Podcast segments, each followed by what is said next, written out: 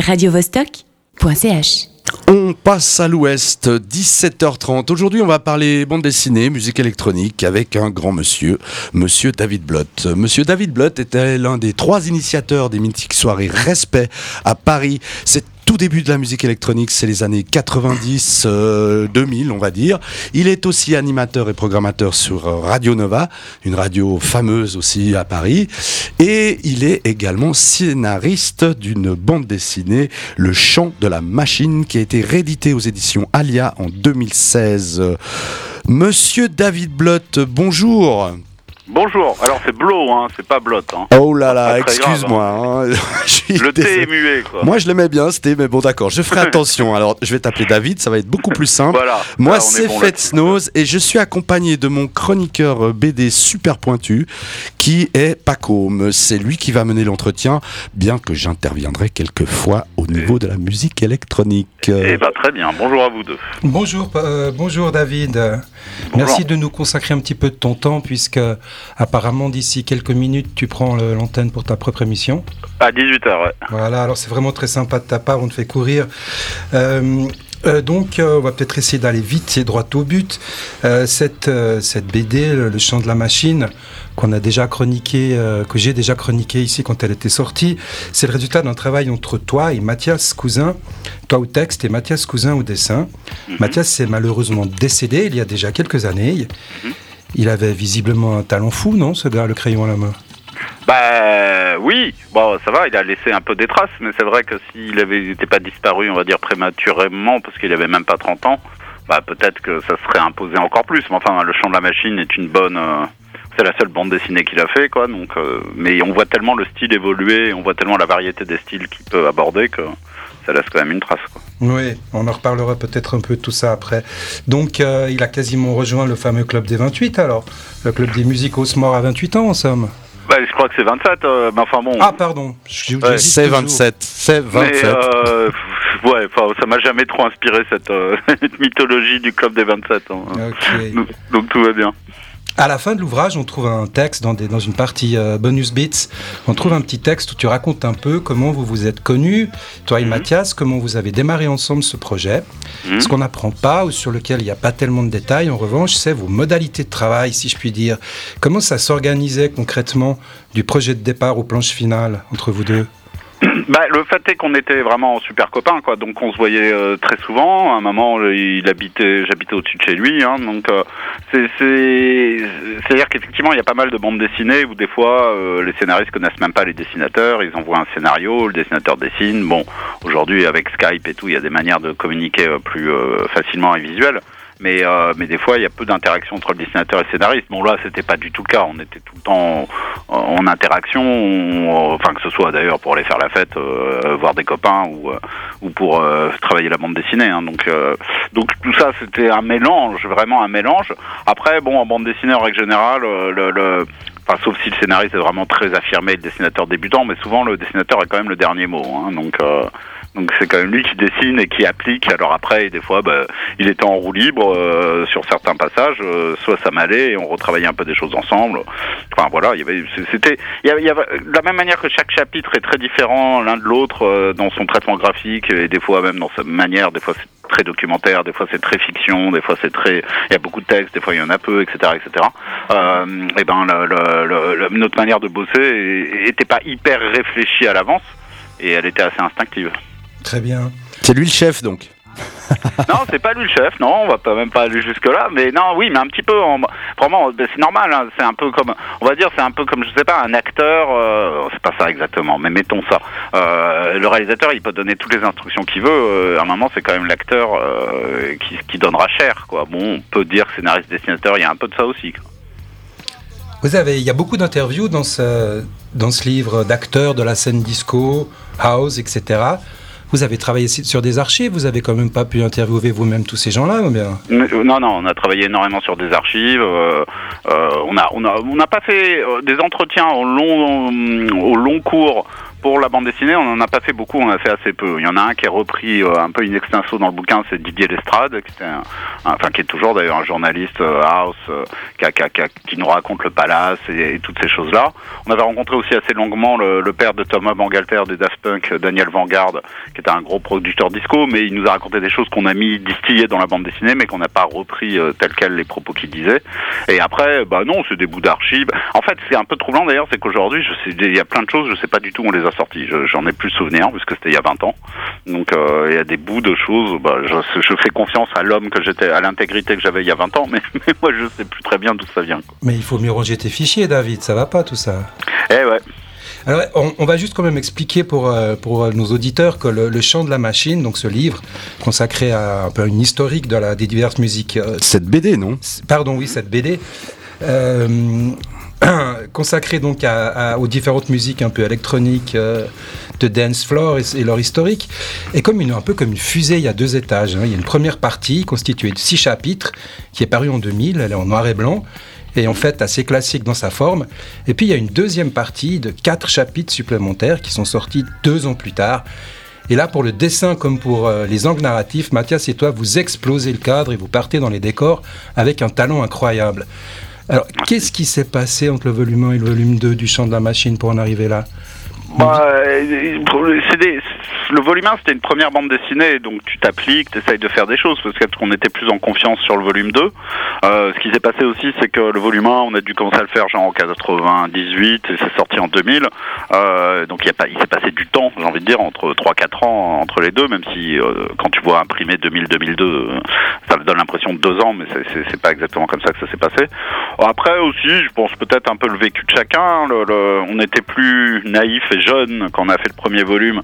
Donc on avait entre 25 et 30 ans euh, dans, les années 90 et euh, on avait plus de bouteilles et euh, moi j'avais dépassé la trentaine, lui il approchait la trentaine. Donc on était peut-être un petit peu plus... je sais pas, bon, les auditeurs le savent pas, mais le, Mathias s'est suicidé, hein, donc il n'est pas mort d'une mort naturelle, hein, donc il y a eu quand même un état un peu dépressif, on va dire aussi là-dedans. Donc, donc je sais pas, peut-être qu'on est, mais moi ça, je trouve ça correspond bien de toute façon à l'esprit du bouquin. Disons que le premier est plus naïf et le deuxième l'est moins. Il y a aussi un autre truc qui, est- important, c'est que le premier volume raconte des choses qu'on n'a pas vécues parce qu'on était trop jeunes, donc on raconte les années 70, 80, le début des années 90, et enfin pardon 70, 80 essentiellement.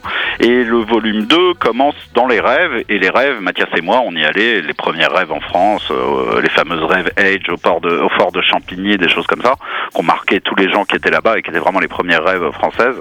Bah on y était nous, donc on, le premier volume, on est plus dans l'hommage et le respect et on est plus avec des personnages qui ont vraiment existé, alors que le volume 2, on a- on a- on n'avait pas envie de raconter, même si on les connaissait, on n'avait pas envie de raconter les Daft Punk ou des, enfin qu'on adore, hein, mais on voulait plus imaginer des personnages. Donc le, le deuxième volume est plus plus des créations de personnages qui représentent les choses qu'on a vécues. Ok, je, je vais vous interrompre un peu. Les deux, c'est passionnant, hein, votre histoire. Mais euh, on va se faire une petite pause musicale. C'est- Je vous propose ça. Arnold Jarvis, Take Some Time Out. Et c'est un Paradise Bellroom mix. Et j'aimerais que, David, tu m'expliques après le morceau, après la pause, qu'est-ce que ça évoque pour toi, ce titre? Écoutons tout de suite Arnold Jarvi- Jarvis, Take Some Time Out.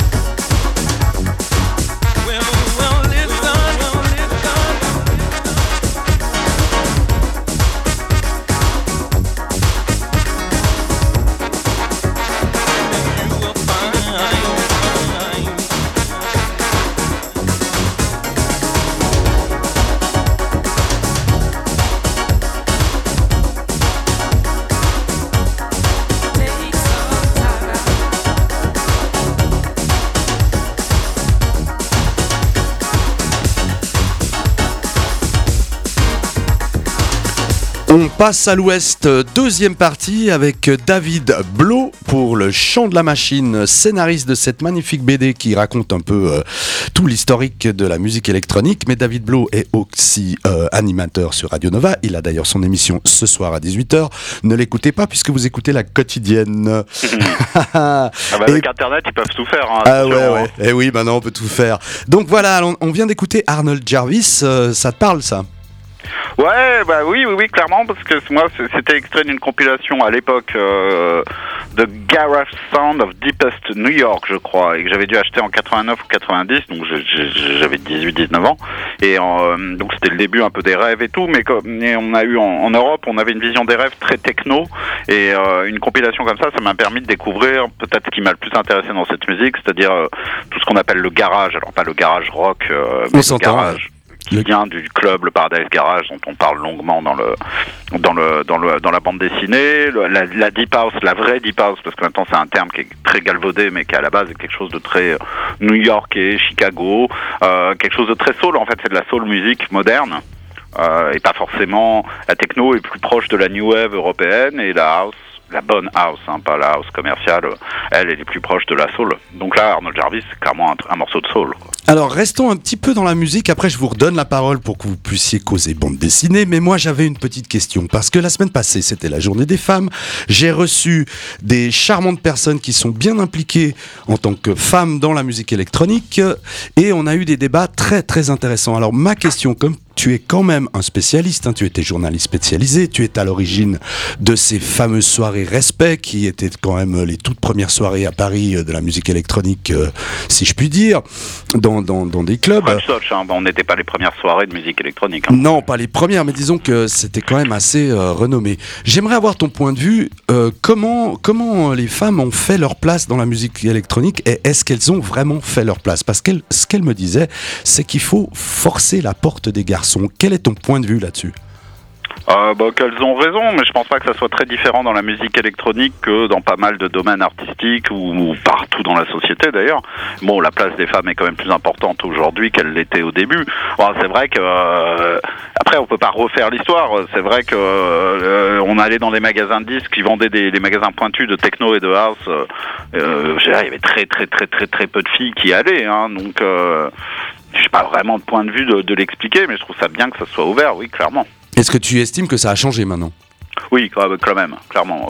Il y, a, y, a, y, a, des filles vraiment, euh, de, enfin que ce soit des noms, enfin je sais pas, de Nina Kravitz en, France, à Jennifer Cardini, à Chloé. Euh, il y a quand même plein de Paula Temple, à Clara 3000. Enfin, je cite des, gens internationaux et des gens français. Euh, il y a quand même vraiment maintenant des filles importantes. On peut faire un line-up aujourd'hui avec que des filles sans préciser euh, spécial filles, quoi. Euh, ça paraît plus normal, quoi. Mais bon, elles doivent continuer à galérer. Et elles sont minoritaires encore, hein, clairement. Eh bien, merci David. Je te, relaisse avec, je te laisse de nouveau avec Pacôme qui va rediscuter un petit peu bande dessinée car c'est son domaine et il est excellent pour ça. Avec plaisir. Mais, mais, merci beaucoup, mon cher Fesnose. Euh, je voulais juste tout d'abord préciser une petite chose par rapport à ce morceau qu'on a entendu. C'est que dans, ton, dans cet ouvrage, euh, dans ton ouvrage et celui de Mathias, il y a des playlists. Il est donc séparé en différents chapitres qui ont en général des thèmes qui leur sont propres. Et euh, au début de chaque chapitre, on a des playlists. Donc le morceau là était extrait de, d'une des de la playlist d'un des chapitres. Je connaissais Je te remercie de m'avoir permis de découvrir ça. Il y a des, il y a des disques non, qui ont été édité, je crois? On avait fait, euh, non, oui, enfin, oui, oui, mais c'était euh, à l'occasion de la première édition, parce que là on parle d'une édition euh, définitive qui est sortie chez Alia, qui est un super éditeur, la celle dont vous parlez, mais c'est vrai que les premières éditions, c'était donc en 2000 et 2002 chez Delcourt en France, et à l'époque, en 2000, pour la première compilation, pour la première, pour le premier volume, pardon, on avait fait une compilation avec le label Source, qui était une sous-division de Virgin, enfin plus indépendant, c'était eux qui étaient à la base de R et des gens comme ça, et on avait fait une compilation avec quelques petits classiques qu'on avait mis. Donc, euh, je crois que c'est un peu collector parce qu'il y a une pochette dessinée. Enfin, les, voilà, le vinyle est un peu collector. Voilà, j'allais te demander si on le trouvait encore. Je crois que tu viens de répondre. Hein. Bah, on le trouve. Mais il faut peut-être pas d'argent, non, je sais pas. Faut le chercher, euh, oui, quoi. Je pense que si on va sur eBay ou des choses comme ça, on doit le trouver. Discogs ou eBay, on doit le trouver. Mais... Et dans les magasins de disques, les gars David, je m'aperçois avec un petit frisson d'horreur qu'il est l'heure où on doit déjà se quitter Ouais, puisque... je peux rester quelques instants si vous voulez, mais Ah, t'es sinon, un bah, Parce que bon, moi je renonce juste à une petite euh, trentaine ou cinquantaine de questions, je sais pas exactement.